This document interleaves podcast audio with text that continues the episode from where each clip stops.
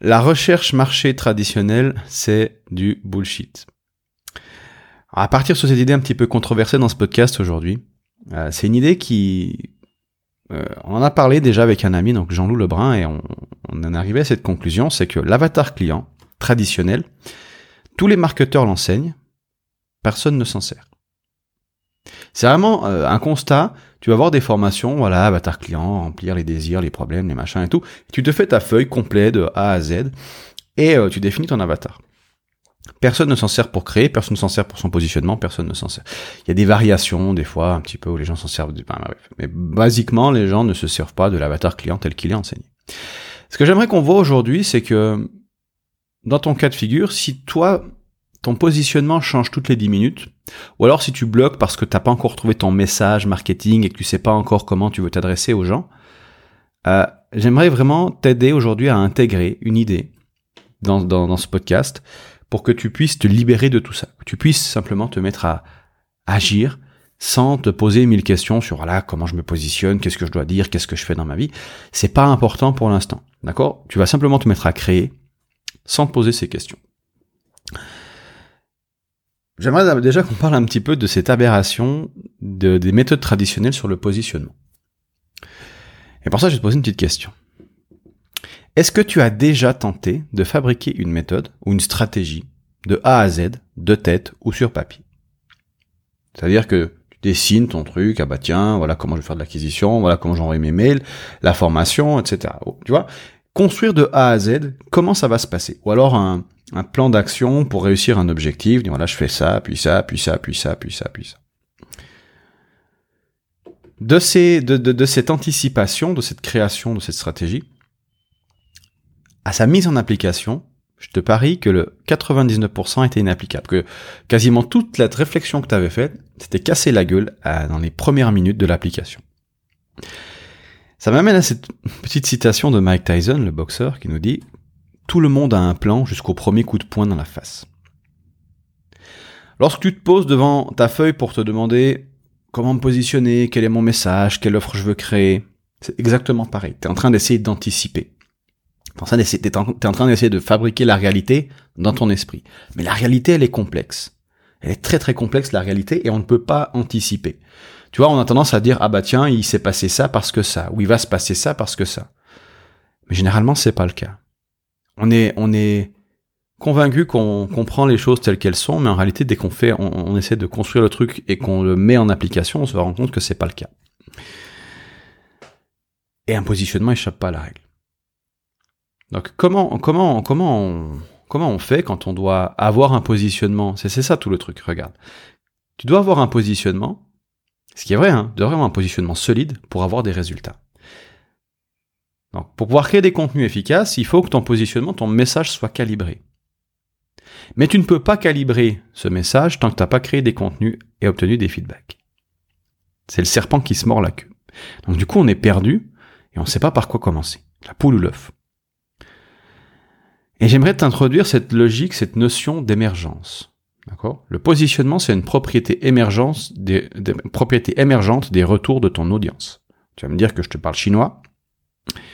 On va faire très simple. L'émergence, c'est un effet exponentiel inattendu. Faire encore plus simple. 1 plus 1 égale 10. D'accord? Le 99%, donc le 99% des résultats business sont des propriétés émergentes. Devine quoi, elles sont pas mesurables. C'est-à-dire que tu vas mettre en place des contenus, des, des, des emails, euh, faire des offres, commencer à, à faire ton ta popote et de ça va tout d'un coup émerger un déclic, un truc qui va bouleverser complètement euh, ce que tu es en train de faire, qui va changer les choses ou qui va, par hasard, provoquer un résultat absolument inattendu. C'est ça une propriété émergente. Et un résultat qui est inattendu, mais qui est aussi largement supérieur à tout ce que tu aurais pu anticiper. D'accord? On a vraiment cette courbe exponentielle. Et cette courbe-là, elle n'est pas mesurable parce qu'elle n'est pas attendue. D'accord? Ceux qui sont focalisés sur les métriques, les projections, l'établissement de stratégies sur papier, bah, ils peuvent pas comprendre la dynamique d'un business.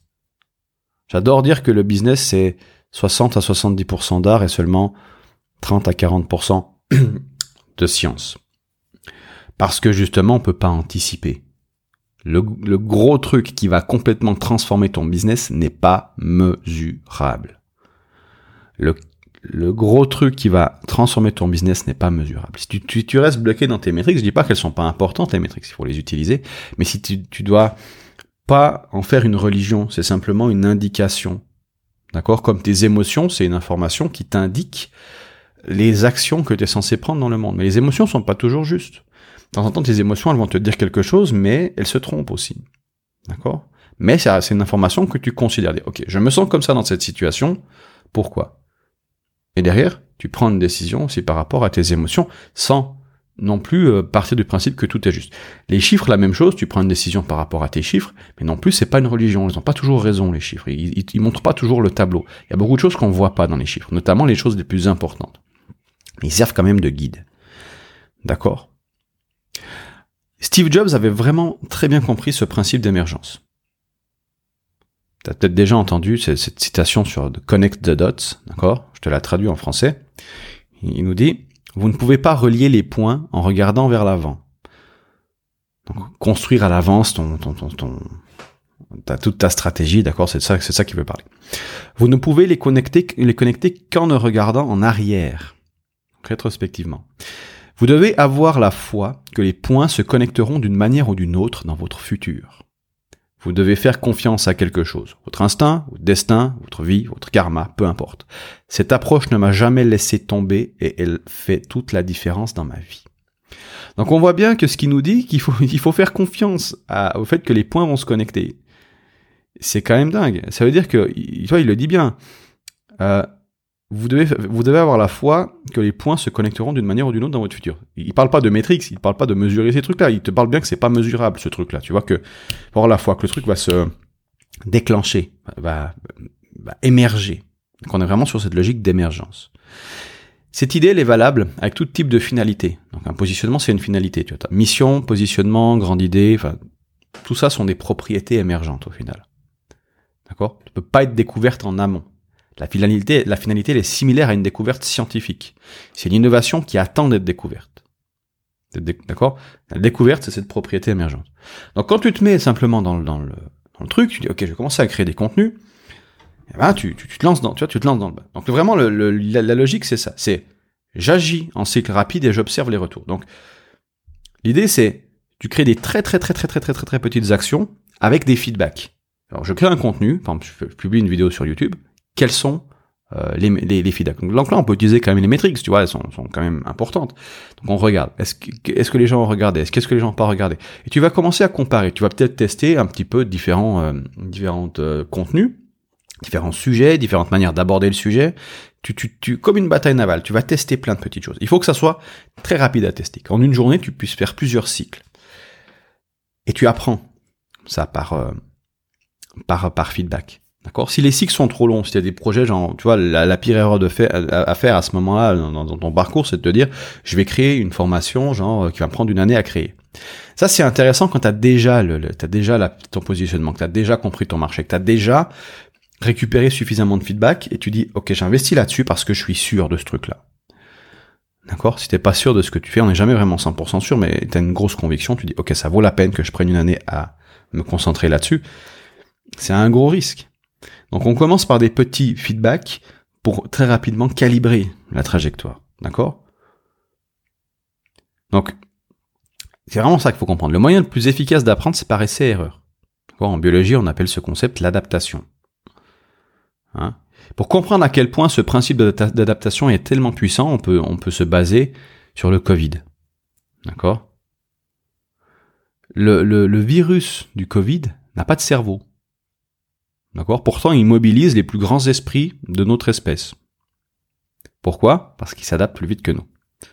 Nous, on n'a pas fait tellement de cycles d'adaptation. Enfin, chaque fois, chaque fois qu'un être humain meurt et qu'il y a une descendance, on a un cycle. D'accord? Mais c'est des adaptations très lentes. Le virus du Covid, il a des cycles beaucoup plus rapides. Je saurais pas te dire combien, mais peut-être de quelques jours. D'accord? Donc il évolue beaucoup plus vite. On avait, on a déjà vécu plusieurs mutations. Aujourd'hui, là où je t'enregistre ce podcast, on est à la version, la variation Omicron, on en aura d'autres. Alors que nous, l'espèce humaine, on est toujours aux Homo sapiens depuis euh, plusieurs, euh, on va dire 10 000 ans à peu près, tu vois. Donc, euh, il nous faut 10 000 ans pour, pour faire une variation de l'espèce humaine, il en faut quelques mois pour faire une variation d'un, d'un, d'un des virus, voilà. Parce que voilà, adaptation, vitesse d'adaptation. C'est pour ça qu'on veut des cycles très très courts. On, on essaye, on échoue, on essaye, on échoue. On échoue plus vite. D'accord? Et tu récupères, tu vas prendre, discuter avec ton audience, créer du contenu, lancer des petites offres, tous des petits trucs qui sont très vite faits. Et tu observes qu'est-ce qui marche, qu'est-ce qui marche pas? L'objectif actuellement, c'est pas de, quand tu as cette phase-là, c'est pas, d'ailleurs c'est une phase, tu veux être continuellement, continuellement dans cette phase. toute la vie de ton entreprise, tu dois faire ça, d'accord? Jeff Bezos d'ailleurs euh, considère le considère euh, Amazon comme étant en jour 1, d'accord? C'est day one. Donc chaque jour, c'est comme le premier jour de lancement de, Amazon. Donc, tu vas être continu, continuellement dans ce truc. Et, et donc, du coup, faire des essais, erreurs, encore et encore, encore. Tu, tu, et tu t'adaptes à ça. Et tu verras que quand tu fais ça, naturellement, il va y avoir des émergences. Quand tu vas, euh, quand tu auras discuté avec 50, 60 personnes, tu vas te rendre compte de quelque chose qui est systématique. Je te donne un exemple chez moi. J'ai discuté, il y a deux ans, j'ai fait une grosse session, une année et demie peut-être, discuté avec pas mal d'entrepreneurs quand j'ai lancé euh, la formation concept magnétique, bien avant, hein, quand je faisais les recherches marché. Et il y a quelque chose qui est revenu systématiquement, quasiment une bonne dizaine d'entre eux. C'était qu'ils étaient chez moi pour apprendre des principes intemporels, qu'ils en avaient marre des méthodes rapides. Et je me dis, c'est génial parce que moi, c'est vraiment ce que je kiffe en plus. Et il y a vraiment cette propriété que ben, les gens, ils en ont marre aussi de ça, que ceux qui sont chez moi, c'est qu'ils veulent apprendre des choses qui sont plus durables, être sûr que ce qu'ils apprennent sera toujours valable dans des années. Tu sais, j'ai eu cette connexion avec les systèmes passifs, genre on leur vend des, on vend aux formateurs des, des tunnels de vente passifs, genre tu construis ton truc aujourd'hui et il va te, il va te rapporter de l'argent toute ta vie. Et en fait, je me dis, mais en fait, c'est cette même logique, mais appliquée aux connaissances. Donc, des connaissances passives qui vont te rapporter des revenus toute ta vie. Et c'est autant, d'autant plus fort que les, tunnels passifs, parce que les tunnels passifs, c'est déjà une chimère, ça n'existe pas. On peut avoir des tunnels relativement durables, ça c'est vrai, avec des leviers.